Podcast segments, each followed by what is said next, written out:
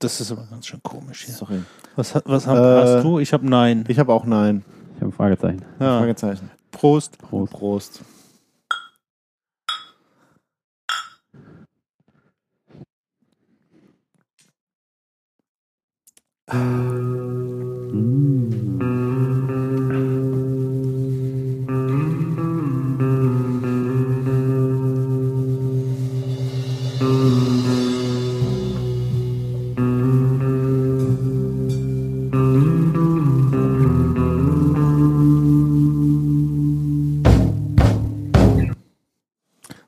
So, hallo. Ähm, wir sind hier auf unserer Podcast-Reise 2014.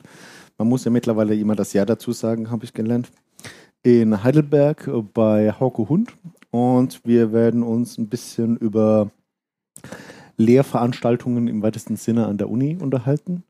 Und da würde ich dich doch mal bitten, dich kurz vorzustellen. Moin, äh, ja, mein Name ist Hauke Hund. Äh, ich bin äh, wissenschaftlicher Mitarbeiter an zwei äh, Organisationen. Zum einen der Hochschule Heilbronn und wenn wir von Uni sprechen, dann benutzen wir das einfach mal äquivalent zur Hochschule. Ähm, und äh, zum anderen im Universitätsklinikum in Heidelberg in der äh, Abteilung für Kardiologie, Angiologie und Pneumologie. Ähm, und während ich sozusagen in äh, Heidelberg etwas mehr Wissenschaft mache, mache ich in Heilbronn etwas mehr Lehre. Okay. Hm, Wenn du sagst, du machst Lehre, was machst du denn da eigentlich genau? Genau, das ist so eine Sache, weil ähm, ich bin ja nur jetzt kein Professor und äh, ob ich das werde, weiß ich auch noch nicht äh, in Zukunft. Willst du es Ähm, werden? Ob ich das werden will, weiß ich auch noch nicht so recht. Ich glaube, ich kann mir das ganz, ich könnte mir das durchaus vorstellen, aber ähm, so richtig einfach muss man natürlich dann sagen, ist es nicht wirklich an solche Positionen ranzukommen. Ähm, genau, das heißt, wenn ich Lehre mache, dann ist es in Form eines Assist as, als in Form eines Assistenten eines Professors. Ähm, das bedeutet, ich betreue in der Regel äh, Praktika ähm, und äh, halte ab und zu auch mal eine Vorlesung in Vertretung. Okay, also das heißt, du machst ähm, Praktikabetreuung. Äh, ich kenne das irgendwie noch so, da kommt da, äh, ich mache mal ein Praktikum irgendwo und dann kommt jemand vorbei, fragt mal einen Chef, macht er das gut? Und dann sagt der Chef, ja, ist top und dann geht er wieder. Also, Ach so, ja, nee, genau. Also was ist eigentlich mit einem, was eigentlich mit einem Praktikum gemeint sozusagen? Mhm. Ähm, also es gibt ähm, ja mehrere Arten der, der Lehrveranstaltungen an Universitäten und Hochschulen und die eine ganz klassische Variante, die jeder so irgendwie kennt, weil er es selber entweder mal erlebt hat oder weil er es mal irgendwo gesehen oder gehört hat, ist natürlich die Vorlesung, wo irgendwie möglichst viele Leute in einem Raum sitzen und dann möglichst wenige Leute ganz vorne reden. Ähm, und äh, das sind in der Regel Veranstaltungen, die nicht so besonders interaktiv sind.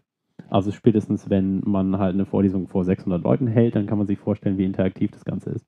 Also dann ist es wirklich eine klassische Vorlesung im Sinne von, dass der Prof halt irgendwas vorliest oder gegebenenfalls freispricht. Ähm, und äh, neben dieser Art der Veranstaltung gibt es natürlich irgendwie noch Seminare, die sind aber ganz ähnlich, die sind etwas interaktiver, da sitzen dann in der Regel auch weniger Leute drin. Ähm, und dann äh, gibt es noch jetzt speziell in der ähm, ja, in Informatikfakultäten vermutlich relativ häufig. Ähm, Praktika im Sinne von Lehrveranstaltungen, in denen die Studenten programmieren müssen. Heißt heißt, dann, äh, Das heißt, es sind wirklich praktische Aufgaben, in denen man was selber tun muss. Und ähm, bei uns sind die in der Regel so organisiert, dass, die, ähm, dass es gewisse Anwesenheitsstunden gibt, wo die Studenten entweder selber anwesend sein müssen, aber zumindest die Assistenten ähm, und der Prof anwesend sind. Und ähm, dann die Aufgaben, die sozusagen im Laufe des Semesters zu erledigen sind, dann dort mit betreut werden. Das heißt, wenn jemand eine Frage hat, kommt man, geht man halt in dem Moment vorbei und äh, beantwortet sie dann mehr oder weniger gut. okay, ich kenne das unter Tutorium. Ja, Tutorien haben wir in, in dem Zusammenhang auch noch, ähm, aber wir unterscheiden da ähm, in Veranstaltungen, die sozusagen für die Studienprüfungsordnung benötigt werden, mit, unter denen man dann Punkte bekommt. Mhm. Das sind dann bei uns Praktika gegebenenfalls oder die eine Voraussetzung für eine Prüfung sind. Mhm. Das, sind, das würde dann auch eher unter einem Praktikum laufen. Und äh, Tutorien, die sozusagen ein zusätzliches freiwilliges Angebot sind, wo ich mich dann weiterbilden kann, ähm, aber dann das halt keine Pflichtveranstaltung ist, die ich für irgendwas brauche. Ja. Okay, gut, die, diese Unterscheidung hatte ich jetzt nicht in meinen Studien, aber ist Das, ja, wird, das ne? wird sicher auch von in, in diversen, diversen Fakultäten unterschiedlich gehandhabt werden, das nehme ich an. Ja. Okay. Ähm, hm. Darfst du überhaupt alle Vorle also darfst du überhaupt alle Lehrveranstaltungen halten? Ähm, oder gibt es irgendwie Sachen, wo, dass du nicht machen, also die du nicht machen darfst?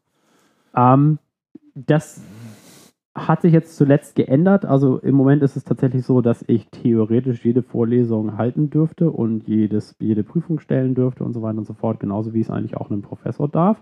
Aber das wird in der Regel nicht gemacht. Mhm. Ähm, und ähm,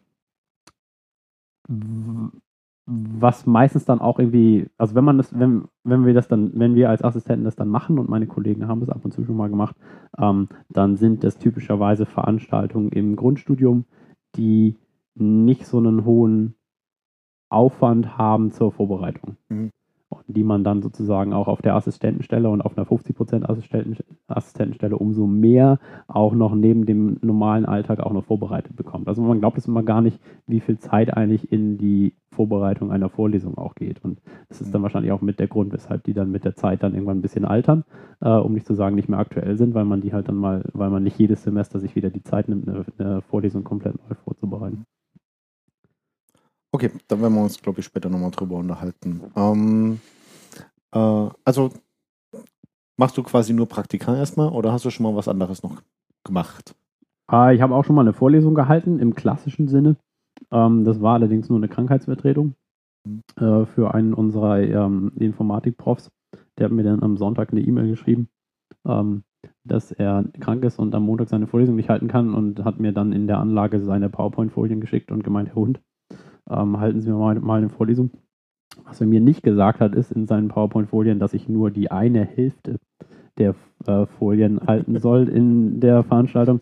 Ich habe dann sozusagen den gesamten Foliensatz in einen Block reingedrückt. Ähm, die Studenten haben etwa, hinterher etwas geraucht, waren aber, ähm, also ihre Köpfe haben etwas geraucht, sie waren trotzdem, glaube ich, ganz glücklich. Ähm, und der Prof hat dann in der nächsten Veranstaltung festgestellt, dass ich das alles schon erzählt habe, was er dann da eigentlich erzählen wollte. Aber das hat ganz gut funktioniert. Also das war jetzt auch irgendwie äh, Grundlagen der praktischen Informatik 1, also so ein bisschen äh, Java-Poker, Java-Grundlagen für Anfänger. Das äh, brauchte ich dann auch nicht wirklich groß vorbereiten. Ja, okay. Das ist quasi so das tägliche Handwerkszeug, was ihr dann eh können müsst, ne? Das ist, würde ich sagen, das tägliche Handwerkszeug. Also wenn man ähm, Informatik selber studiert hat und dann Assistentin in einem Informatikstudiengang ist, dann sollte man eigentlich auch in der Lage sein, zumindest die Veranstaltungen der, die informatikspezifischen Veranstaltungen der ersten paar Semester, ähm, ich will nicht sagen aus dem Ärmel zu schütteln, aber, aber zumindest mit, mit wenig Arbeitsaufwand äh, betreuen zu können. Ja. Okay, ähm, und wie ist so deine erste Vorlesung gelaufen, an, angesichts dessen, dass du da zu viel Stoff reingehauen hast und die Dozenten, äh, die, die äh, Studenten ein bisschen ich glaube, es ist ganz gut gelaufen. Also man, äh, es, gibt, es gibt ja so die, die, die, einz, die einzige direkte, äh, die einzige, das einzige direkte Feedback, was man so ein bisschen bekommt in solchen Vorlesungen, ist entweder die, ähm, die, die Anzahl der Fragen, die kommen. Also wenn gar keine Fragen kommen, ist es sicher schlecht, weil dann kann man davon ausgehen, dass die Studenten schlafen. Ähm, die Anzahl der Notebooks, die auf sind während der Vorlesung, ist auch immer ein guter Indikator dafür, wie viel jetzt eigentlich gerade bei Facebook chatten und nicht sich mit der Veranstaltung beschäftigen. Ähm, und dann äh, wie viel wie viel Applaus im Sinne von wie viel geklopft wird, ähm, wenn die Veranstaltung rum ist. Und nur hatte ich keine Notebooks offen während der Veranstaltung und ich glaube, es hat auch keiner geschlafen währenddessen. Also ich habe zumindest ähm, so ziemlich alle gesehen. Es kamen Fragen und am Ende haben sie geklopft. Insofern war es wahrscheinlich ganz gut. Mhm. Okay. Ähm, würde das wirklich Spaß machen, sowas äh, länger zu machen? Also das heißt jetzt wirklich die Karriere als Prof anzuschlagen und zu sagen, hey, hier geil, Vorlesung mache ich? Ja, wenn ich ein bisschen älter bin, glaube ich. Also im Moment, im Moment Moment würde es mir noch nicht so viel Spaß machen. Also dafür bin ich dann zu sehr Techniker und, und würde ähm, programmiert zu gerne, als dass man, als dass mir dann die, der Professorenjob dann wahrscheinlich schlussendlich ganz viel Spaß machen würde. Weil da ist es, da machst du das dann in der Regel nicht mehr selber, weil du nicht, weil du es nicht kannst, sondern weil du die Zeit dafür nicht mehr hast. Ähm, und ähm, sondern erzählst nur Leuten über irgendwelche Dinge, die du nicht selber gemacht hast. Und ähm, das äh, wäre mir dann wahrscheinlich im Moment noch ein bisschen zu okay. theoretisch. Also dann quasi, wenn die nächste große Programmiersprache kommt, die du dann nicht mehr lernst, weil du dir dann denkst, so, nee, jetzt ist vorbei. Genau, dann lese dann, ich sie mir nur an und äh, bringe sie meinen Studenten bei. Ja. Früher bei Java war das noch. Genau. okay, ähm, wenn du äh, irgendwie dich auf so Lehrveranstaltungen, welche Art auch immer, also ob jetzt Tutorium äh, äh oder Vorlesung oder wie auch immer vorbereitest, ähm, gibt es da irgendwie Hilfe von der Uni für euch? Also ähm, äh, müsst ihr da irgendwie vorher ähm, bestimmte Sachen euch aneignen oder ähm, ja, würde, ja, würde man sich manchmal wünschen. Ähm, also ich, ich würde, glaube ich, jede, jede Veranstaltung in Didaktik, die mir, mir angeboten würde, durchaus auch gerne in, in Kauf nehmen, das äh, äh, wahrnehmen vielmehr. Ähm, Gibt es aber für Assistenten und, und Hiwis und alle, die sozusagen nicht Professoren sind, nicht. Zumindest bei uns nicht. Das könnte durchaus an anderen Unis anders sein. Ähm, unsere Professoren müssen tatsächlich, wenn sie neu anfangen, einen, äh, einen Didaktikkurs belegen und haben auch sonst die Möglichkeit, irgendwie sich immer mal wieder fortzubilden. Ähm, das macht, glaube ich, absolut Sinn. Ähm, wir machen das dann in der Regel so als Assistenten, dass wir halt zum einen die älteren Kollegen fragen, wenn man gerade anfängt, wie man denn eigentlich so ein Praktikum durchführt, wie man eine mündliche Prüfung möglicherweise durchführt, in welcher Art man die Fragen zu stellen hat und so Sachen. Ähm, und wenn man dort anfängt, ist es in der Regel auch so, dass man nicht im ersten Semester schon äh, Lehrveranstaltungen neu designt. Also im Sinne von sich neue Praktikumsaufgaben äh, Aufgaben ausdenkt oder ähm, neue Vorles äh, Vorlesungen komplett neu vorbereitet oder so. Das heißt, in den ersten Semestern fängt man in der Regel mit einem Foliensatz oder einem Aufgabensatz oder irgendwas an, was es schon gibt. Das heißt, man muss sich das didaktische Konzept dahinter in der Regel nicht ausdenken, in dem Moment, wo man anfängt. Mhm. Und, ähm, und dann ist es für alle weiteren Semester und wenn man dann halt mal damit konfrontiert ist, eine Vorlesung komplett neu zu machen oder eine, eine Praktikumsaufgabe neu zu stellen, dann ist es Learning on the Job sozusagen. Also das, was im letzten Praktikum, was ich schon mal gemacht habe, ganz gut funktioniert hat, im Sinne von, dass man es halt in einer bestimmten Art und Weise aufbaut, ähm, das äh, benutze ich dann irgendwie in dem zweiten Praktikum wieder. Und äh, das ist dann so die, die Art, wie, wie ich das zumindest zu lernen habe. Ähm, wir machen das bei uns ganz häufig, dass wir, wenn jemand etwas zum ersten Mal macht, dass wir den mit jemand zusammen pairen lassen, der das schon mal gemacht hat. Macht er das auch? Mhm. Wenn du sagst, erfahrene. Ja, das ist, das ist in der Regel auch das, was wir versuchen. Also wenn jemand als Assistent neu anfängt und jetzt haben zuletzt ein, ein paar jüngere Kollegen neu angefangen, ähm, dass wir die in der Regel ein Praktikum betreuen lassen mit ähm, Assistenten, die das schon ein paar Mal gemacht haben. Und das macht absolut Sinn, weil ähm, äh, ins, ins kalte Wasser zu werfen in der Veranstaltung, wo, weiß ich nicht, sagen wir mal 30 Studenten drin sitzen, ähm, die, die ja alle davon ausgehen, dass du weißt, was du tust, ähm, ist sicher eine, eine, blöde Idee, weil die, die da vor dir sitzen, die wissen das noch viel weniger als du, mhm. sozusagen. Und wenn du dann einen Assistenten neben dir stehen hast, der das alles schon mal gesehen hat und man braucht nicht so viele Semester und Praktika, um eigentlich so ziemlich jeden Studententypen schon mal irgendwie zu sehen, gesehen zu haben, ähm, und, und zu wissen, wie man, oder zumindest ein bisschen zu wissen, wie man mit denen umzugehen hat, ähm, da macht es viel einfacher natürlich. Ja. Genau. Ähm, ja, vielleicht eine Anmerkung noch, die äh, der ein oder andere vielleicht nicht weiß. Also wenn man Assistent wird, ist, heißt das sozusagen, man wechselt äh, von einem auf den anderen Tag davon, Student zu sein, dazu jetzt vorne vor den Leuten zu stehen. Ja, so ein bisschen, ja. Ja, das ist richtig. Und vor allem, wenn man halt äh, Assistent wird man halt in der Regel nach nachdem man mit seinem äh, Bachelor fertig ist, nachdem man mit seinem Master fertig ist, nachdem man mit seinem Diplom fertig ist. Ähm, das heißt, du bist an dem einen Tag noch Student, hast, äh, hast im Zweifelsfall halt gerade noch eine Vorlesung gehört und dann gibst du deine Arbeit, Abschlussarbeit ab oder schreibst deine letzte Klausur und am nächsten Tag fährst du mit dem Job an und wechselst sozusagen von nach vorne gucken im Vorlesungsraum nach hinten, in, in die Rolle nach hinten gucken im Vorlesungsraum sozusagen. Ja, und die äh, Personen, vor denen du dann die Vorlesung hältst oder das Praktikum betreust, sind dann im Zweifelsfall auch gar nicht so viel jünger als du. Also das äh, kann schon mal vorstellen, gerade wenn man neu anfängt, dass dann da Personen drin sitzen, die halt gerade mal ein Jahr jünger sind oder zwei oder so. Ja. Genau. Ist es dann ähm, was anderes, wie wenn ich jetzt vorne eine Präsentation halte? Es ist ein bisschen anders, ja. Ähm, also es, äh, ich glaube, wenn man, wenn man in der, in der Uni-Karriere sich äh, die Idee hat zu promovieren, also einen Doktor zu machen ähm, äh, und dementsprechend dann, weiß ich nicht, irgendwo Assistent wird und vielleicht auch ein bisschen Lehre machen muss, wenn man dann mit dem Gedanken spielt, ist es natürlich A wichtig, dass man weiß, wie man zu präsentieren hat und das schon ein paar Mal gemacht hat, aber da kommt man nicht drum rum, wenn man studiert. Mhm. Ähm, und was, glaube ich, auch ganz, äh, was ganz hilfreich ist, wenn man zwischendurch schon mal Hiwi gewesen ist und halt sozusagen Tutor war in so einem, in so einem Praktikum. Und halt im Zweifelsfall diese Assistentenrolle im Sinne von, ich beantworte Fragen von Studenten in einer, in einer Veranstaltung live, ähm, schon mal gemacht hat, ohne dass man die Verantwortung hatte für, den, mhm. für die Sache. Aber jetzt zu dem Unterschied zu einer Präsentation halten und die, die Veranstaltung leiten, in Anführungsstrichen, ist halt, dass du die Verantwortung dafür übernimmst, dass die Leute, die vor dir sitzen, halt nicht nur eine halbe Stunde lang was lernen, sondern über ein gesamtes Semester. Und dass du am Ende dann auch belegen kannst, dass sie was gelernt haben und die dann entsprechend einen Schein bekommen, sozusagen. Also dass du dann auch sagen kannst, ja, ich habe die auch so weit sie haben nicht nur die, die haben nicht nur die Aufgaben bearbeitet, sondern sie haben sie auch so und so gut bearbeitet. Und das berechtigt sie jetzt dazu, halt ähm, diesen Nachweis zu bekommen, dass sie eine bestimmte Veranstaltung äh, erfolgreich belegt haben, sozusagen. Das ist natürlich dann doch ein doch eine etwas äh, andere Situation, als wenn man einfach nur einen Vortrag hält. Hm, genau. Ja. Gut, aber dafür kriegen dann ja die Dozenten auch diese Didaktik-Schulung äh, am Anfang. Ja, ne? genau. also, genau. Oder dafür sollten sie sie kriegen. Ne? Genau. So.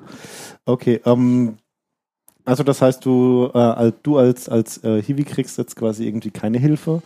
Ähm, wenn du Material brauchst, ähm, Lehrmaterial im Sinne von, ich muss jetzt hier mal was ausdrucken, ich brauche Stifte, Plakate, äh, Modelle, weiß der Geier was. Kriegst du das dann wenigstens irgendwie gestellt? Ja, ja, ja, ja. Also ich bin ja, ich bin, also ähm, Hiwi an der Stelle nicht ganz korrekt, aber als, als Assistent mhm. ähm, ist man ja ganz normaler Mitarbeiter in der Fakultät sozusagen. Das heißt, du kriegst, einen, du kriegst in der Regel auch irgendeinen Computer gestellt, du kriegst einen Arbeitsplatz gestellt, du kriegst einen Schlüssel für die Tür und so weiter und so fort.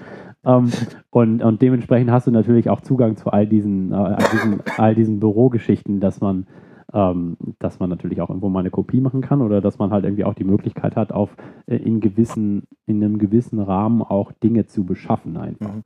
Sozusagen. Also zum Beispiel in, in, der Hochschule Heilbronn in unserer Fakultät ist es so, dass ich bis zu will ich lügen, aber ich glaube 100 Euro oder so äh, eine Barmittelbeschaffung machen kann. Das heißt, mhm. wenn ich jetzt ein bestimmtes Buch brauche ähm, und das in der Bücherei in der Stadt halt gerade vorhanden ist, dann gehe ich da hin, kaufe das, fahre wieder zurück, lass mir, lass mir das Geld auszahlen und ist das Thema erledigt. Mhm.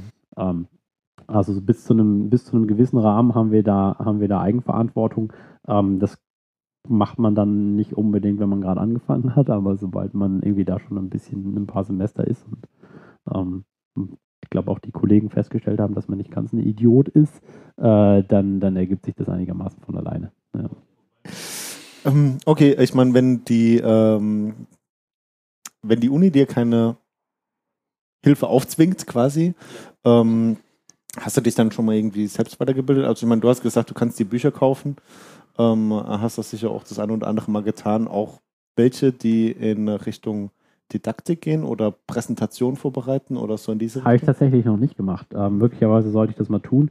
Ähm, ich habe immer das, ich habe immer das, äh, das Gefühl, dass mir so ein bisschen, bisschen Didaktik-Info fehlt, aber ähm, schlussendlich verlasse ich mich da so ein bisschen auf A, das Gefühl und B, das, was halt so Kollegen und Freunde erzählen, die sich mit dem Thema mehr auskennen. Also ich unterhalte mich gern mit Lehrern mhm. darüber, wie man das macht, obwohl das anscheinend dann doch nochmal ein kleiner Unterschied ist, ob man ähm, ja, äh, Kinder unterrichtet oder ob man Studenten, äh, äh, Studenten versucht, das beizubringen.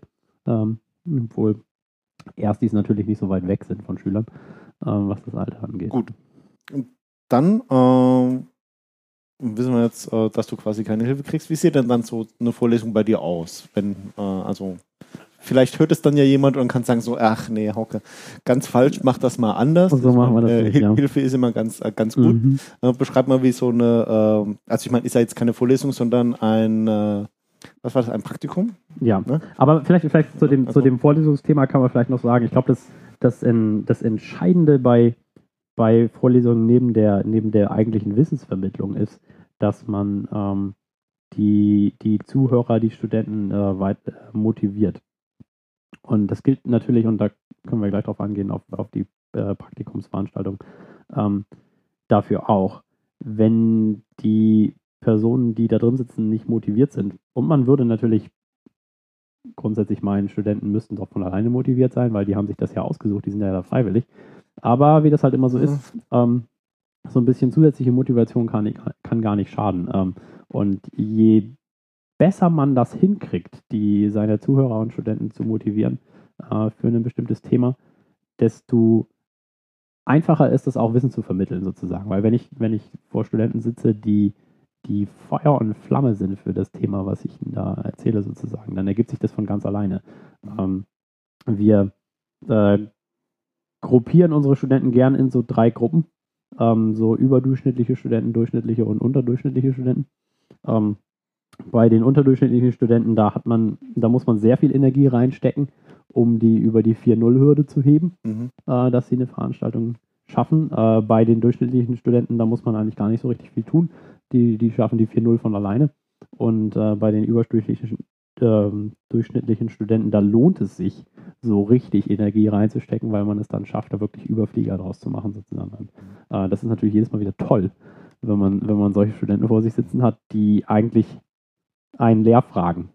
Also ich habe das in den, in den Praktikumsveranstaltungen und ähm, ab und zu mal, dass da Studenten drin sitzen, die mit dem Teil, den man ihnen vorgibt als Aufgabe, eigentlich schon nach der Hälfte der Zeit fertig sind und dann da drin sitzen und dann nur noch Fragen stellen und du denkst dir so, es, es, es, es, es wird, als würde jemand das Wissen aus dir rausziehen, sozusagen. Aber das ist eigentlich, also das, das ist der Teil, der auch wirklich Spaß macht, weil man, man, weil man ganz genau weiß, die Leute haben was davon, sozusagen. Mhm. Ja. Und ähm, dieses, solche, solche Praktika, die ich zu betreuen habe, sind in der Regel so, dass die ähm, mehrere Aufgaben haben äh, oder aus mehreren Aufgaben bestehen, die im Rahmen eines Semesters zu, äh, zu bearbeiten sind. Und dann gibt es natürlich diese klassischerweise diese Einführungsveranstaltung, wo man den Leuten erzählt, was man ihnen erzählen wird. Das ist die, die man als Student immer, immer weglässt, Mhm. weil man sich denkt, werde ich schon mitkriegen, das muss ich nicht vorher wissen. Ähm, ich mache lieber in der ersten Woche noch Urlaub. Ähm, und äh, da erzählen wir ihnen natürlich, wie das ganze Prozedere abläuft, wie man Sachen abzugeben hat und was wir überhaupt von den Studenten erwarten, unter welchen Kriterien wir die bewerten und unter welchen Kriterien sie dann, äh, welche Kriterien sie erfüllen müssen, um halt dieses Praktikum erfolgreich zu, ähm, zu bestehen. Und äh, dann gibt man ihnen in der Regel die erste Aufgabe in die Hand, erzählt noch so ein bisschen das, was man, äh, erzählt ihnen noch so ein bisschen, was man da haben will. Und ähm, dann reiten die los. Ähm, in unterschiedlichste Richtungen. Manche irgendwie ziemlich zielgerichtet dahin, wo sie hin sollen, und andere dann eher erstmal so einen Abgrund runter.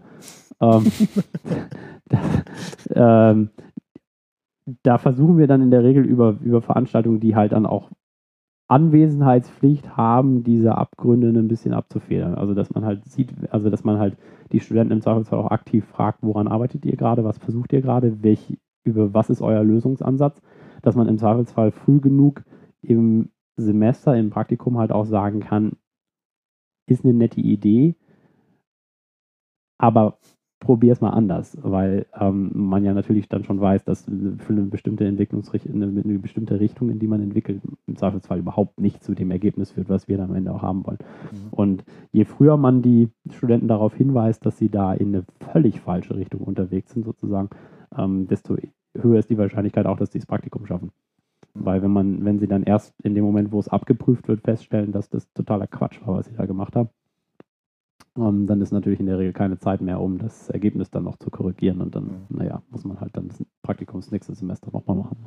Ja, Spaß und Freude. Also So. ähm, geht es da dann äh, nicht drum, äh, dass am Schluss das Ergebnis stimmt, egal wie der Weg war, sondern geht es auch schon ein bisschen drum, da einen strukturierten Weg äh, Das, vorzugeben. Das kommt immer so ein bisschen drauf an. Also es gibt durchaus ähm, Praktikumsaufgaben, wo das Ergebnis irrelevant ist.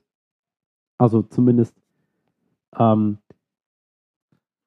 ja, das Ergebnis irrelevant, das ist, das ist eine falsche Formulierung. Kannst du, kannst du das mal mit einem Beispiel klarer machen? ja, ich kann es mit einem Beispiel Frage machen, aber ich kann vielleicht auch Folgendes sagen. Die Frage ist immer, was definiert man überhaupt als Ergebnis eine, eines Praktikums oder einer Aufgabe sozusagen? Und äh, ein Ergebnis kann sein, dass man eine Software entwickelt hat, ähm, die eine bestimmte Aufgabe erfüllt. Und zwar ziemlich genau die, die man haben will. Also sagen wir zum Beispiel, äh, man entwickelt eine, eine Anwendung, wo man einen Text eintippen kann und wenn man dann auf Senden klickt, dann wird es bei Twitter gepostet. Das ist vom, vom Aufgaben-Setup her ziemlich eindeutig. Das kannst du richtig machen, dann funktioniert das oder du machst es falsch und dann postest es bei Google Plus oder so. ähm, das heißt, das, das kann das Ergebnis sein. Aber ähm, dann, dann prüfe ich, im, dann, was, was prüfe ich dann ab? Dann prüfe ich ab, ob jemand halt ähm, so eine Software entwickeln kann. Ich prüfe aber nicht ab, wie hat er die Software geschrieben, ähm, wie hat er sich mit seinem Team auseinandergesetzt, ähm, wie wie war also dieser gesamte Entwicklungsprozess, der dahinter geschehen hat? Wie hat er gelernt sozusagen? Oder hat er, ähm, kann, er, kann er sich in neue Aufgaben ein, äh, einarbeiten? Das heißt, sie prüfen nur ab, ist das das Ergebnis. Und das machen wir in der Regel nicht. Mhm. Dass wir sagen, ihr sollt die Software entwickeln, die soll das können, bums. Und am Ende gucken wir nur, ob die Software das kann. Sondern was wir in der Regel bewerten ist, ähm, oder äh, während des Semesters bewerten, in Anführungsstrichen, als dass wir halt mit den Leuten reden, ist, wie gehen sie in ihrem Team vor, wenn sie das halt nicht alleine machen und die meisten Praktikums, Praktikumsaufgaben werden bei uns nicht alleine bearbeitet, sondern in Zweierteams oder in größeren Teams. Mhm. Ähm, und dann, wenn es um die Bewertung der Aufgabe, äh, Aufgabe geht, geht es in der Regel auch darum, wie habt ihr, euren, wie habt ihr euren, euer Programm geschrieben? Also wie ist das designt innen drin? Ist das wartbar, wie man so schön sagt? Also habt ihr Code geschrieben, den andere Leute auch lesen können? Ähm, oder habt ihr da was runtergeschrieben, was am Ende funktioniert, aber wo man es nicht erwarten würde, weil man es am Code nicht sehen kann? Sozusagen. Das Das ist ist, dann, das, dann, das, ist, das, das, das ist sozusagen das Ergebnis, was wir in der Regel abprüfen. Ist, wie habt ihr das gemacht und nicht so sehr, was ist am Ende als Funktion bei rausgekommen. Okay, also nicht, dass dann irgendwie so diese Stillblüten kommen. Ich glaube, Johannes, du hattest das mal. Ähm, äh, so, so ein Kommentar im Quelltext. Äh, ich habe den Quelltext bis hierher überprüft. Ich habe so und so viele Stunden gebraucht. ähm, ich habe immer noch nicht verstanden, wie es funktioniert. Äh, für alle, die bis hierher kommen, bitte äh, schreib auch dazu, wie viele Stunden du gebraucht hast. Dann können wir das addieren. Ne? Ja, das ist so ein Stack Overflow-Post mit den, mit den verrücktesten Kommentaren. Ja, ja. Number of Genau. hours wasted. Ja. Richtig. Ich weiß Und- nicht, wofür diese Klasse ist, aber mach sie nicht raus, weil ansonsten klappt es nicht mehr. Ne? Mhm. Ja. When I wrote this code, only God and I knew what I was doing. Now only God knows. Genau. Also das, das Gefühl hat man manchmal auch bei studentischem Code. Und ähm, was, wir, was wir in der Regel äh, auch versuchen, ist, die Studenten das erklären zu lassen, was sie da eigentlich machen. mhm. Ähm, das heißt, ähm, man setzt sich neben die und dann heißt es, was tut das da? Wofür ist das? Mhm. Und dann müssen die das erklären. Und in dem Moment, wo die das nicht können, hat es entweder zwei Gründe. Entweder das ist extrem schlecht geschrieben Mhm. ähm, oder sie haben noch nicht verstanden, was sie da überhaupt machen sollen, Mhm. sozusagen. Und beide, beide Antworten sind sozusagen gut zu wissen, weil man dann entsprechend Hilfestellung geben kann und sagen kann, schreib das doch nochmal neu oder mach es doch auf diese Art und Weise oder ähm, Woran merkst du das denn? äh, bitte was? Woran merkst du was?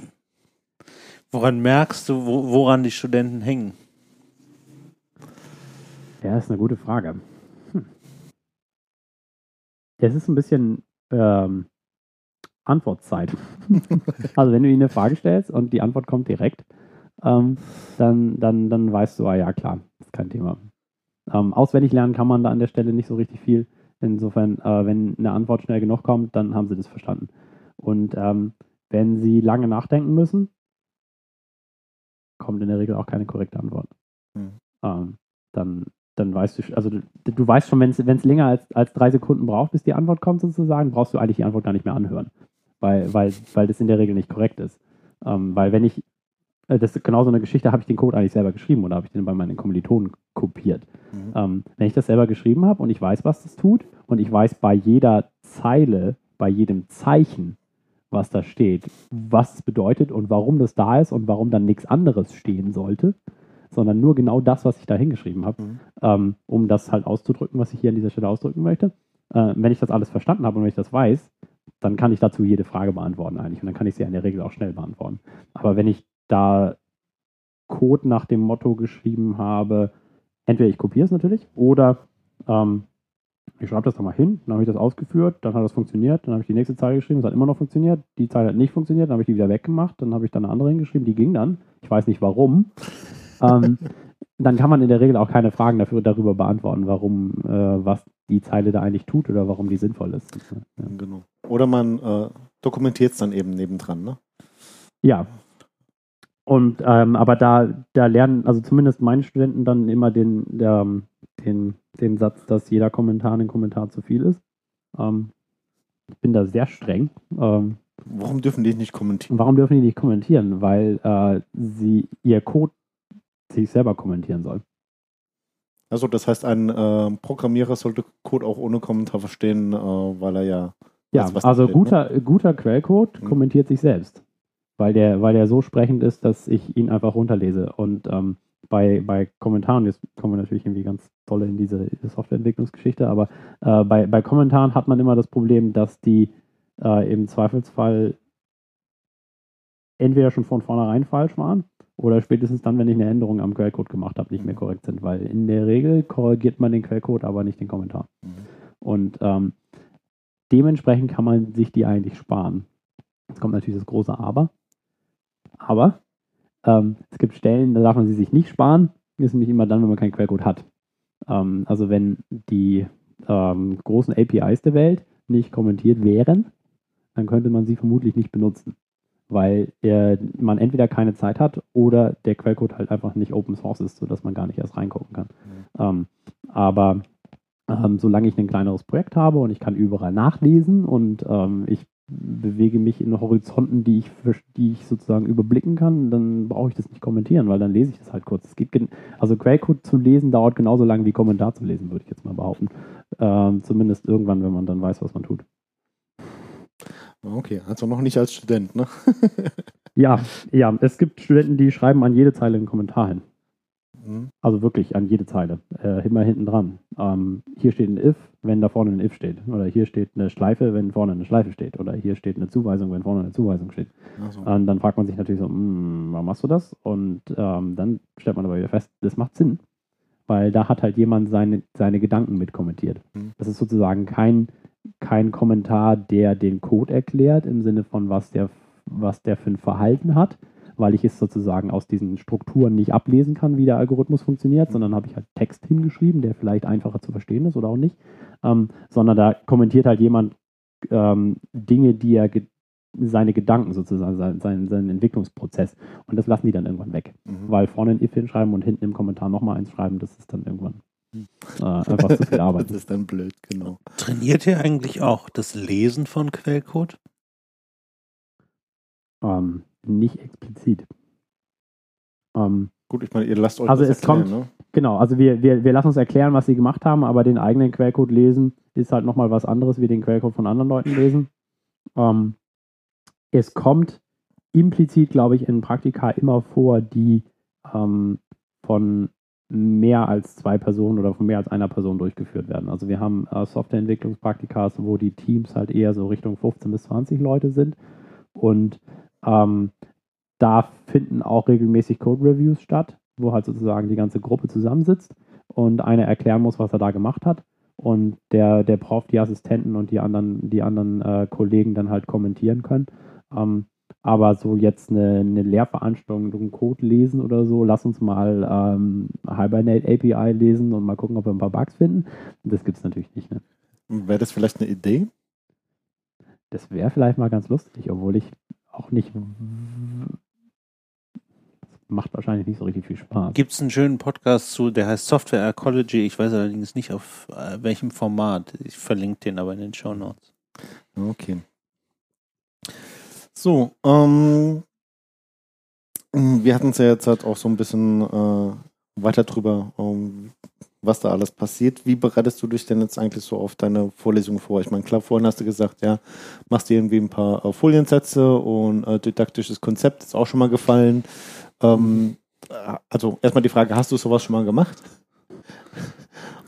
Ja, also ähm, ich habe mich durchaus mal auf ein paar Vorlesungen vorbereitet, allerdings waren das nur einzelne Veranstaltungen. Also ich habe, was ich jetzt bisher noch nicht gemacht habe, ist eine Vorlesung für ein gesamtes Semester vorzubereiten und zu sagen, das ist das Konzept, so gehe ich hier in diesem Lehrplan vor, Mhm. um zu sagen, das ist am Ende, das ist, man macht es ja dann zumindest in der Theorie rückwärts und sagt, ähm, das ist das, was ich Ihnen am Ende beigebracht haben möchte. Und das sind all diese Dinge, die ich Ihnen erzählen muss, damit Sie zu diesem Ergebnis kommen, Mhm. sozusagen. Also so ähnlich wie man eigentlich ja auch einen guten Vortrag vorbereitet, indem man ihn, indem man ihn rückwärts vorbereitet und sagt, das ist das Ergebnis, was ich präsentieren möchte. Und das sind die Folien, die ich dafür brauche, um diese Story zu erzählen. Ähm, so, so genauso funktioniert das natürlich auch für eine größere Veranstaltung, nur dass dann der Scope halt größer ist, dass ich halt sagen muss, naja, okay, ich muss die jetzt auf ähm, 15, Vor 15 anderthalbstündige Vorlesungen, äh, anderthalbstündige Vorträge, wenn man so will, aufteilen und muss mir dann halt für jeden Vortrag dann nochmal überlegen, was ist eigentlich die Story, die ich hier erzählen möchte und was ist das Ergebnis, was ich am Ende der anderthalb Stunden dann rübergebracht haben will. Ähm, Aber das Aber ist schon so, dass würdest du sowas machen, wäre ist dir völlig freigestellt, was du jetzt als Grundlagen der praktischen Informatik ansiehst. ja, das ist ja die, das ist ja sozusagen ohnehin das Schicke an dem, an dem Professorenjob, wenn man ihn dann mal hat. Ähm, und bei Assistenten ist es nicht, nicht ganz so frei, weil in der Regel der Prof das halt vorgibt, aber ähm, was sozusagen die Inhalte sind, aber die lassen in der Regel auch mit sich reden in irgendeiner Form. Wenn man halt entweder Experte auf einem bestimmten Gebiet ist, dann wäre es ja Quatsch, auf einem, ein anderes Gebiet zu erzählen, was man gar nicht gut vertreten kann. Ähm, aber als, ähm, sagen wir jetzt mal grundsätzlich, als Professor an einer Uni kannst du grundsätzlich erzählen, was du willst. Ähm, das ist die Freiheit von Lehre und Forschung. Ähm, da da gibt es keine, da gibt's keine, keine Einschränkung sozusagen. Also nicht, wie es vielleicht einen Lehrplan an der Schule gibt, wo halt das Kultusministerium so ein bisschen einen, einen Rahmen vorgibt für, für, die einzelne, mhm. für die einzelne Veranstaltung. Es ist an der Uni so, dass der Prof halt sagt, okay, ich bin berufen worden auf, sagen wir mal, eine Professur für Grundlagen äh, der praktischen Informatik oder äh, wie würde man das, wahrscheinlich heißt die Professur nicht so, aber gehen wir jetzt mal davon aus. Ähm, dann kann ich selber entscheiden, was die Programmiersprache, was die Konzepte sind, die ich, den, die ich meinen Studenten beibringen möchte. Und wenn ich jetzt sage, ähm, wir programmieren nur noch in COBOL, dann programmieren wir nur noch in COBOL. Das ist dann halt so.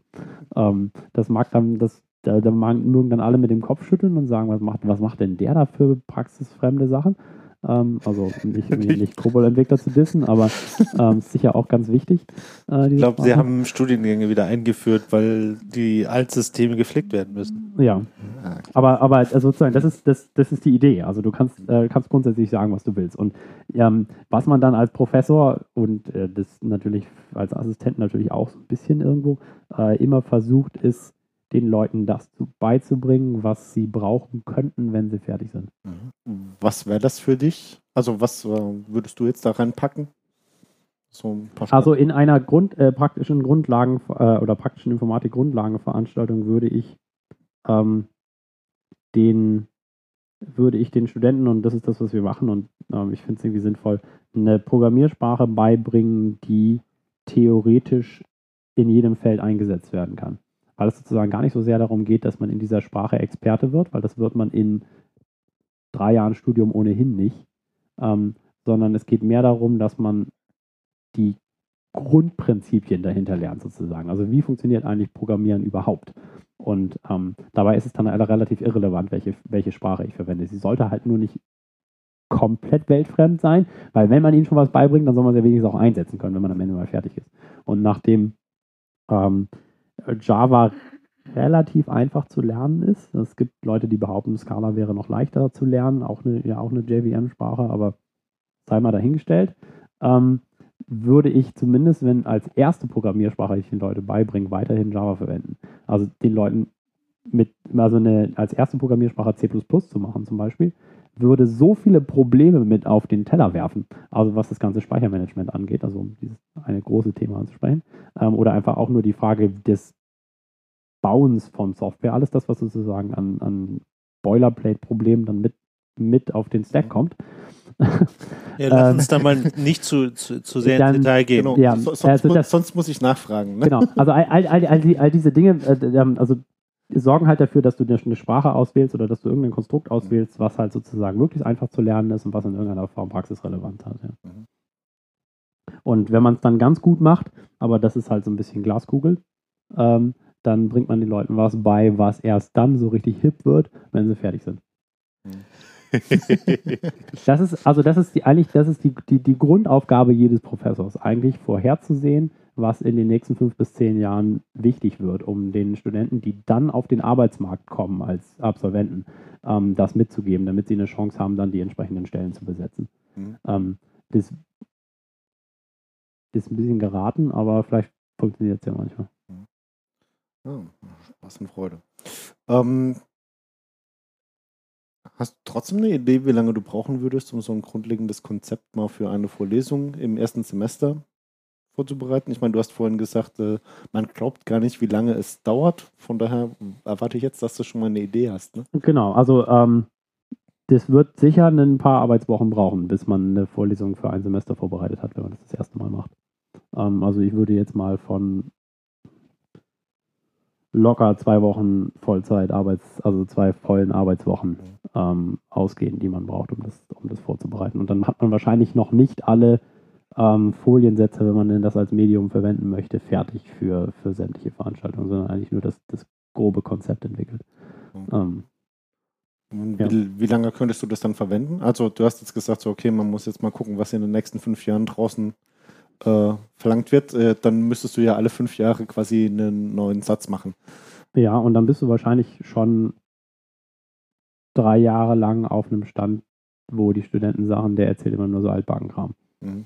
Ähm, das heißt also, wenn, wenn du die Zeit hast, und das hast du als junger Professor, Professor vielleicht noch, aber später dann irgendwann nicht mehr, ähm, oder keine Lust mehr, ähm, dann machst du das wahrscheinlich eher alle zwei Jahre, was dann auch schon vier Semester wieder sind. Also ähm, da hast du die Veranstaltung auch schon viermal gehalten. Ja. Ähm, also wenn ihr sie dann nicht, nicht zumindest drüber nachdenkt, sie zu aktualisieren, dann äh, hast du entweder Glück und du erzählst irgendwie eine Mathevorlesung in den Grundlagen, wo sich ohnehin nichts ändert.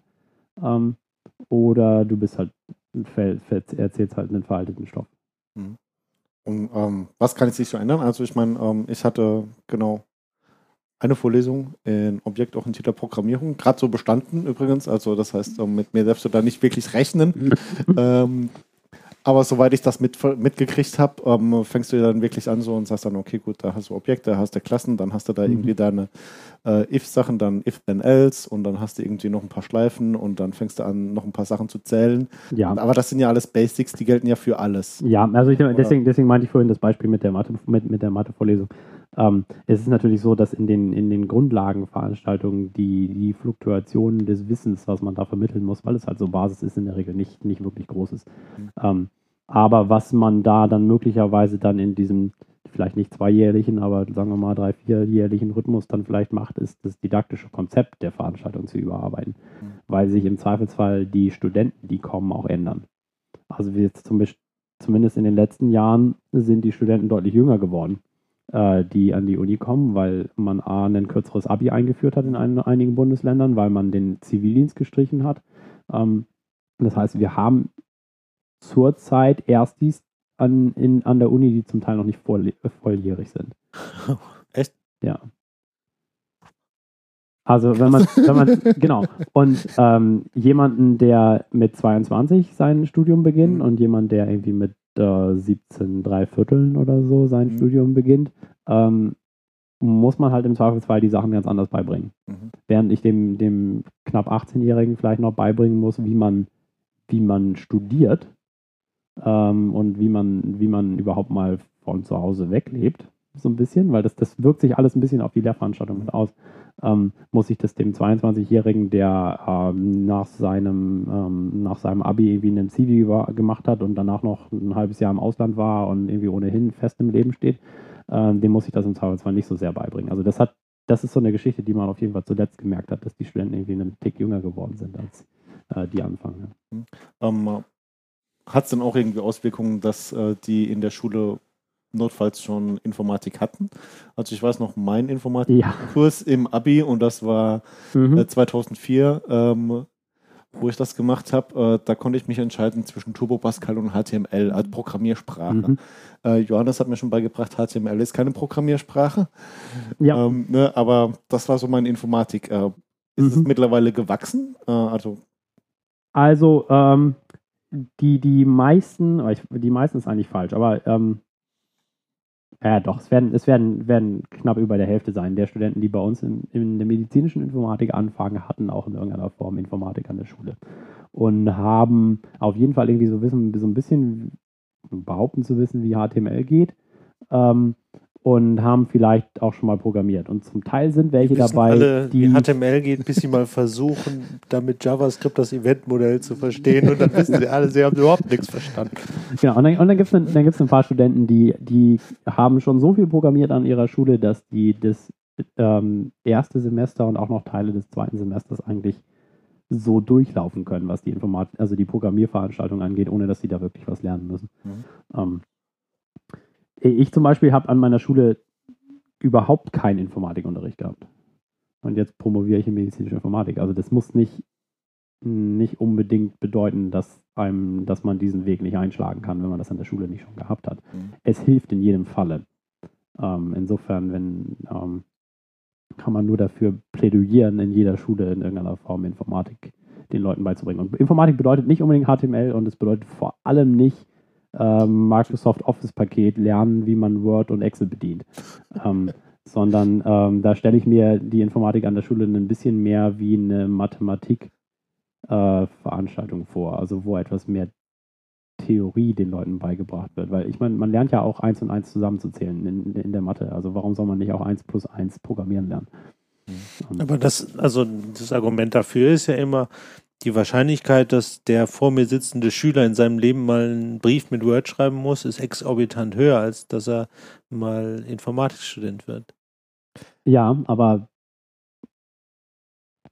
vielleicht ähm, ist es ja so, dass man, ähm, dass in Zukunft man mehr, also ich meine, A, hat jeder ein Smartphone zu Hause und ähm, jeder benutzt Internet-Apps und so weiter und so fort, wie er denn lustig ist. Ähm, das heißt, einfach nur Word beizubringen würde es ja auch schon nicht reichen. Da müsste ich ja den Leuten auch beibringen, wie man Twitter und Facebook benutzt oder so irgendwas. Ähm, das sind ja. ja die Veranstaltungen, die man, äh, das sind ja die, die Apps, die man noch viel mehr verwendet. Also wie hoch ist die Wahrscheinlichkeit, dass jemand auf Facebook einen Post macht und wie hoch ist die Wahrscheinlichkeit, dass jemand ein Word-Dokument schreibt? Dann müsste ich ihnen ja Facebook beibringen. Das heißt also, ähm, das ist, das, das kann, glaube ich, nicht das Argument sein, sondern das Argument müsste sein, wie, wie bringe ich ihnen was so bei, dass sie am Ende eine Transferleistung machen können zu dem Problem, was sie wirklich haben. Mhm. Ähm, weil selbst wenn ich ihnen ein bisschen was in Word beibringe und das, was ich dann machen muss, also für mein ganz konkretes Problem, so mal einen Serienbrief schreiben oder so, da hilft mir dann nicht, dass mein, mein Lehrer in der Schule gesagt hat, wie man da oben auf Fett klickt, damit es dann fetter Text wird. Mhm. Ne, sondern da muss ich dann auch eine Transferleistung machen. Das heißt, das, das muss man ohnehin immer. Und dann ist es halt die Frage, bringe ich eher Grundlagen bei oder eher spezielles Wissen? Mhm. Ähm, und da ja, scheiden, scheiden sich dann doch ein bisschen die Geister. Also da bin ich ja Fan von der Idee, ähm, dass man äh, vielen Studenten im ersten Semester wirklich mal beibringt, wie man studiert. Du hast es ja auch schon mhm. mal angesprochen. Ne? Also was, was ich in meinem Studium gemerkt habe, ähm, war einfach. Äh, das haben wir schon ja. sehr häufig gehört. ne? Also wie gesagt, ähm, Basic-Umgang mit den Tools, weil mhm. du kannst nicht davon ausgehen, dass irgendjemand schon mal Word offen hatte. Ähm, und dann wirklich so Sachen wie ähm, Recherche, gescheites wissenschaftliches Arbeiten, ja. Ja, wie, äh, wie, wie mache ich, wie mache ich Zeitorganisation? Ne? Präsentation. Ähm, wir, ja. haben, wir haben einen Prof bei uns gehabt, der hat dann immer gesagt, von wegen als Studenten sind sie selbstständige Unternehmer. Sie, sie arbeiten selbst und ständig mhm. und sie müssen vor allem ihr Zeitmanagement machen. Wann fange ich an, auf eine Klausur zu lernen? Wann bearbeite ich eine Praktikumsaufgabe und so weiter und so fort? Also das, was mir in der Schule vielleicht noch jemand viel mehr vorgibt. Eure Hausaufgaben bis morgen sind, mhm. dann mache ich die nachmittags das Thema durch, ist halt ihre Hausaufgabe für in einem halben Jahr ist, ähm, diese Prüfung zu bestehen und wie ich mich darauf vorbereite und was ich da, was da für Schritte sind, wie ich mich selbst organisiere sozusagen. Das ist der Teil, den man, wo man möglicherweise Hilfestellung geben könnte, viel mehr als, als dass man das selber. An der Stelle können die Studenten natürlich auch sehr gut unsere 64er, nee, 46er Episode über Personal Kanban hören. Ja, genau, zum Beispiel. Ja. Geht auch, ne? Shameless okay. Self-Plugging. Ähm, äh, habt ihr, äh, ich meine, wenn ihr hier in Informatik macht, äh, habt ihr dann auch irgendwie so ein System, was den Leuten hilft, äh, sich da vielleicht zu organisieren, also irgendwie so eine Austauschplattform? Ja, also wir haben, wir haben ganz, ganz viele Systeme und äh, ganz häufig schießen wir mit Systemen auf äh, Kommunikationsprobleme der Leute, die wir eigentlich dann mit Systemen gar nicht lösen, sondern die man eigentlich mit Reden viel besser lösen könnte. Aber ähm, manchmal machen sie tatsächlich Sinn. Also wir haben äh, unter anderem einen, einen einen, äh, eine Online-Plattform, auf der halt einfach Dokumente eingestellt werden zum können, äh, können. Zum Beispiel das ist Ilias und das kann noch ganz, ganz viel mehr. Das kann auch irgendwie, ach, ich will gar nicht drauf eingehen. Das kann ganz, ganz viel Zeug, das benutzt nur niemand. Ähm, also was ist, also was ist, was ist, was ist, was ist, ähm, also das benutzt bei uns niemand. Ähm, wofür wir es eigentlich verwenden, ist als Dokumentenstore sozusagen. Also es werden, mhm. es werden darü darüber natürlich, ähm, also werden solche Veranstaltungen gemanagt. Als Student kann ich da reingehen in so eine Gruppe die sich dort, man kann sich das ein bisschen vorstellen wie ein Forum. Mhm. Ähm, äh, ich gehe in so eine Gruppe rein und dann kann ich halt, dann kann mein Professor auch, Professor auch an diese Gruppe eine E-Mail schreiben, dann kriegen das direkt alle. Also es macht auch so ein bisschen E-Mail-Verteiler-Management äh, automatisch mit. Ähm, und äh, vor allem kann man halt aber auch als Professor dort Dokumente ablegen. Also ich kann sozusagen mein Skript dort hochladen, ich kann meine PowerPoint-Folien da hochladen oder ich kann halt auch als äh, Assistent zum Beispiel eine äh, Praktikumsaufgabe dort hochladen, dass wenn die Studenten sie mal wieder verloren haben, obwohl wir sie ihnen eigentlich sogar schon ausdrucken, ähm, sie die sich da dann nochmal wieder runterladen können. Ja. Mhm. Um, ähm, was man dort theoretisch auch kann, ist, dass die Studenten was, äh, was hochladen können. Ähm, das macht Sinn, wenn die Studenten nur einmal abgeben können, dann ist das Thema durch. Ähm, in unseren Praktika ist es häufig so, dass man für eine Praktikumsaufgabe mehr als eine Abgabe machen kann. Ähm, das heißt, ich gebe mein, mein, mein Programm ab, kriege dann eine Korrektur dazu, arbeite diese Korrektur ein, kann das Programm nochmal abgeben, ähm, bekomme dann im Zweifelsfall eine zweite Korrektur, weil ich A, entweder meine erste Korrektur nicht vollständig umgesetzt habe oder meine, äh, bei der Umsetzung der ersten Korrektur neue Fehler reingebaut habe. Ähm, und äh, gebe dann ein drittes Mal ab und daraufhin gibt es dann auch noch eine dritte Korrektur, die dann aber die letzte ist, wo es dann sozusagen der Daumen rauf geht oder runter. Und ähm, für all dieses Management ähm, von diesen mehreren Abgaben und äh, noch Voraussetzungen für das Abgeben und so weiter haben wir ein eigenes System, unser Commit-System, ähm, was aber auch im Wesentlichen nur eine Webanwendung ist, wo man Dateien hochladen kann und wieder runterladen kann. Sozusagen. Ähm, unten, hinten, hinten dran sozusagen, das ist der Teil, den, den man als Student dann nicht sieht, ist es ein Tick komplizierter, weil man als Professor oder Assistent halt auch die Möglichkeit hat, dann da eine Übersicht zu bekommen, wie weit ist das Praktikum eigentlich. Also wenn man, wenn man 60 Studenten zu managen hat in der Veranstaltung, die halt alle ähm, über das Semester verteilt drei Aufgaben bearbeiten und zu diesen Aufga drei Aufgaben maximal drei Abgaben machen kann, dann kann man sich das schnell hochrechnen. Das sind dann dreimal dreimal 60. Mhm. Ähm, mögliche Abgaben und 3x3x60 mögliche Korrekturen. Ähm, und äh, das macht man natürlich dann nicht alleine, sondern das macht man als Assistent mit einem Prof und noch einem zweiten Assistenten und wahrscheinlich nochmal vier bis sechs Hiwis, die alle mitkorrigieren. Mhm. Und dann funktioniert das natürlich nicht ohne eine, eine Kommunikationsplattform, die einem hilft, äh, diese Dinge zu managen und, und vor allem die einem die Möglichkeit gibt, eine Übersicht zu bekommen, an welcher wo steht welcher Student und ähm, wie weit ist das Praktikum und muss ich als Professor vielleicht mit mehr Ressourcen auf das Problem, also muss ich mehr Hiwis anstellen, weil ähm, die äh, Studenten zu lange zu warten haben auf ihre Korrekturen und so weiter. Und das kann man dann halt mit diesem System, was wir selber geschrieben haben. Das geht ja schon sehr stark in Richtung Projektmanagement, wenn ich das gerade so mal ein bisschen umsetze, ne? Das ist eine, ein, Praktikum zu managen ist natürlich auch irgendeine Art, ist eine, eine, Art von Projektmanagement. Ja, ja, klar. Also es ist eine, man kann es durchaus als Projekt verstehen. Es gibt eine, eine klare Aufgabenstellung, es gibt einen, es gibt einen klar zeitlich begrenzten Horizont und es gibt halt bestimmte Personalressourcen, die da drin arbeiten und die muss man dann halt irgendwie so möglichst an einen Tisch bringen, dass am Ende ein gutes Ergebnis rauskommt. Und wenn man dann eine durch, Durchfallquote von 20 Prozent hat, dann ist das vielleicht noch kein gutes Ergebnis. Dann, dann muss man vielleicht dann nochmal im nächsten Semester dann ein bisschen mehr Energie reinstecken, um halt vielleicht auch die Unterdurchschnitt, von den unterdurchschnittlichen Studenten ein paar mehr über die 4.0 zu heben, als man es äh, im Semester davor geschafft hat. Also ähm, habt ihr schon den Anspruch, so viele wie möglich durchzukriegen? Es gibt ja auch so berühmte Siebfächer, nennt man das quasi. Da ist der Anspruch, so viel wie möglich durchfallen zu lassen. Ne? Also hm. Ähm, es gibt, wie soll man das sagen? Also es gibt nicht so richtig, ähm, wenn ich ein Praktikum manage und ich glaube, meine Kollegen machen das ähnlich, weil das so nicht zur Sprache kommt, ähm, gibt es, glaube ich, nicht die Intention, da Leute rauszuprüfen an der Stelle, sondern die Intention ist, Wissen zu vermitteln und dann möglichst viele Leute auf ein Niveau zu bringen, wo es ihnen was bringt. Und all diejenigen, die falsch sind in dem Fach, weil sie nicht talentiert genug sind oder weil es sie nicht interessiert oder weil sie eigentlich ohnehin ähm, nicht fürs Studieren geeignet sind, denen halt möglichst effizient beizubringen, dass sie hier falsch sind und gegebenenfalls einen anderen Weg aufzuzeichnen, mhm. was anderes zu machen. Ähm, das ist so ein bisschen die Idee dahinter. Das heißt also, wenn bei mir aus dem Praktikum jemand rausfliegt, weil ich ihn sozusagen wirklich aktiv rausschmeiße, weil ich sage, du erfüllst hier die Aufgabe nicht äh, oder du schreibst nur ab und machst es nicht selber, ähm, dann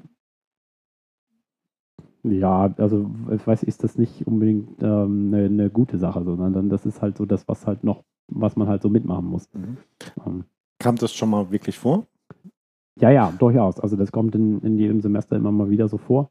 Ähm, ich würde mal sagen, es ist eher so bei 2, 3, 4 Prozent der mhm. Studenten. Insofern, wenn du nun das Semester klein genug hast, dann ist die Prozentzahl kleiner 1 und dann kommt es mal nicht vor. Aber ähm, doch, durchaus, ja. Also ich habe auch ab und zu schon mal Studenten rausgeworfen, weil sie abgeschrieben haben und weil wir es mitbekriegt haben. Okay, ähm, ist auch mal äh, schon mal was, was, was, äh, was Lustiges passiert? Also wo du dann sagst so, äh, ja Cole, äh, jetzt lachen wir mal alle und dann oder war das, äh, ich meine, äh, es, es, musste es musste ja auch Spaß machen, ne? Also was, was ist so? Ähm, in den in den Grundlagenfächern, also in den ersten zwei, drei Semestern Studenten, kommt es nicht so häufig vor, aber ab und zu ähm, hat man mal so einen Moment, wo man sagt, ah, das ist clever. Also wo dann selbst äh, einen Erstsemestler mit einer Zeile Code noch überraschen kann. Mhm. Und wo man sich denkt, ha, auf die Lösung wäre ich jetzt nicht gekommen. Das ist gar nicht so schlecht. Ähm, das ist zugegebenermaßen nicht so häufig, also so einmal in zwei Semestern oder so. Äh, aber nichtsdestotrotz ist das dann so dieser Moment, wo man sich denkt, so, ha, den Namen musst du dir mal merken. Vielleicht äh, äh, wird da mal jemand ganz Großes draus sozusagen. Ähm, und ähm, naja, was man aber, was ich aber jetzt auch schon gesehen habe, ist, ähm, und das ist dann auch cool, das sind die, die, die ich am Anfang mal meinte, diese Leute, die dir das Wissen aus der Nase ziehen, ähm, dass Studenten, die man im ersten Semester betreut haben, mittlerweile selber Assistenten sind. Mhm. Und weil, weil man, also die waren im ersten Semester schon gut und die sind es jetzt immer noch. Also um nicht zu sagen, das waren kontinuierlich eigentlich die Besten im, in, in dem Semester. Und äh, das ist schon cool, wenn man, äh, im, wenn man die im ersten Semester hat und sich denkt so, ha, den musst du dir mal merken und dann kommt halt am Ende jemand raus, den man dann als Kollegen wieder begrüßt, sozusagen. Das ist eigentlich ganz lustig. Nicht schlecht. Sonst noch was, was dir Spaß macht? Also, ähm, außer dass du jetzt als äh, einzelne Leute dann einfach mal siehst und denkst so, ja, alles klar. Ähm, ja, keine Ahnung. Aber was ähm, Spaß macht. Ähm, wa- was manchmal ganz spaßig ist, ist, wenn man mal eine Frage nicht beantworten kann.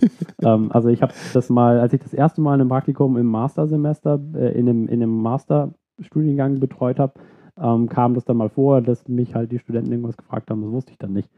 Ähm, und das ist dann manchmal ganz lustig, weil wie man dann damit umgeht. Also ich habe dann ähm, ihnen das so weit erzählt, wie ich das wusste. Das war dann immer noch mehr, als sie selber wussten. Mhm. Das war gut. Also das ist dann immer, also wenn du nur einen Promille mehr weißt als diejenigen, die vor dir stehen, dann ist das schon mal nicht schlecht. Vor allem, wenn du vorne stehst, kannst du eh eh erzählen, was du willst. Du hast ja immer recht.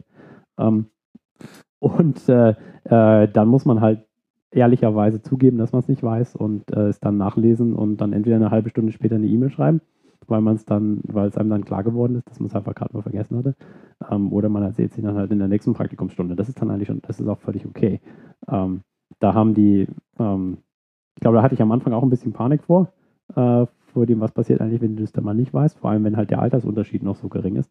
Ähm, weil das sind halt die Leute, mit denen du am Nachmittag ein Bier trinken gehst, sozusagen. Ähm, aber wenn man da, wenn man das das erste Mal hinter sich hatte, dass man halt da steht und denkt so, ups, äh, dann ist das irgendwann auch wurscht. Also dann kann man damit dann relativ locker umgehen. Ja. Und so ein Profs passiert es ja auch regelmäßig. Mhm. Okay, ähm, bevor wir zum Ende kommen, gibt es noch irgendwas, über das du sonst reden willst? Das Wetter ist nett. Okay, ähm, dann denkt mal, äh, wir machen den Deckel zu. Mhm. Genau, Ähm, genau. Wir haben auch schon, ja, gut, die Hm. Stunde haben wir, ne? Ja. Ähm, wie immer bitten wir euch daran zu denken, dass wir keine Ahnung haben, aber eine Mhm. Meinung. Ja, Ja. und das ist gut so. Und das ist gut so. Also, Mhm. tschüss. Tschüss. Jetzt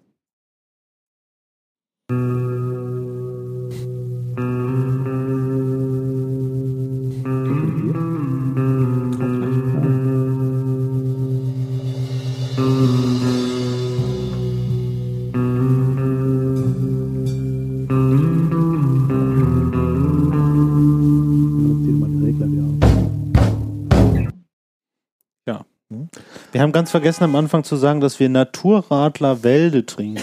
Mhm, Genau. Jetzt habt ihr euch wahrscheinlich den ganzen Podcast gefragt, was für ein Bier trinken sollt ihr? Bier, Was für ein Bier trinken? Naturtrüb. Ja. Okay, also erstmal äh, danke für das schöne Interview. Wie Ähm, fandest du ja. das? Wie, wie fandest du das Rad, äh, Naturradler? Ähm, ich habe das ja vorgeschlagen, dass wir das hier trinken, weil ähm, Weldi hier so ein bisschen das äh, in Heidelberg das Lokalbier ist. Also ich lese hier gerade äh, Plank statt Schwetzingen, also ist nicht wirklich weit weg von Heidelberg. Ähm, das kennt vermutlich auch so ziemlich niemand, der nicht irgendwie schon mal in Heidelberg war oder hier studiert hat oder hier wohnt. Im Ähm, sanften Gelb mit feinster gleichmäßiger Trübung erfrischt es ganz natürlich mit dezent bitterer Zitrus und sanft süßer Malznot. Genau, und ich, also dieses Naturradler, das ist eigentlich eins meiner Lieblingsradler, die es so gibt. Ähm, ist halt so ein bisschen trüb, wie du schon gesagt hattest, und Mhm. kommt natürlich vor allem in so einer ziemlich coolen Flasche. Ne? Ja, wo, wo, Ja. Dann, wo man dann immer Ja, Nein oder dieses Fragezeichen bekommt. Genau, Genau, kann das ist, weil wir nennen es auch Klausurbier. ähm, Hab wenn ich man, bestanden? wenn man, eine, Ja, genau, nein, wenn, man eine, vielleicht. wenn man eine Klausur geschrieben hat, trinkt man danach einen Wälde und äh, stellt dann halt an das Bier und das ist so die Idee dahinter, die Frage, ob man den bestanden hat oder nicht und zieht dann den Deckel ab und da kann man dann die Antwort lesen, nämlich ja, nein oder das Fragezeichen. Mhm. Das ist halt, äh, bei mir hat es immer nur eine ein Drittel Wahrscheinlichkeit gehabt. Okay, also Ah, ich, ja. ich ja, Komisch. Hätte ich jetzt irgendwie gar nicht, äh, wüsste ich jetzt gar nicht warum. kann das öfter mal nein, ja? Mhm. Also ich fand das eigentlich ganz äh, nett. Äh, es hat mich irgendwie ein bisschen überrascht, dass es ein naturtrübes Radler gibt. Ich bin ja Fan Ja. von naturtrübem Bier. Ja. Ähm, und ich glaube, das muss ich mir echt mal merken. Ähm, also ich kann von der dezent bitteren Note in diesem Zitrus-Dingen nicht schmecken. Ich kann eigentlich auch von der Zitrus kaum was schmecken. Das ist doch nicht sauer, das ist süße Plörre. Also ich habe Ja. mir hat es nicht geschmeckt. Auf jeden Fall Ich- süß, süße, also auf jeden Ja, Fall süß süße Zitrone, ne? Aber ziemlich zi- sehr, sehr, sehr, sehr. Also klar, dass Hauke mag süße Getränke sehr gerne. ich nicht. Okay, also Prost. Prost. Okay. Bis dann.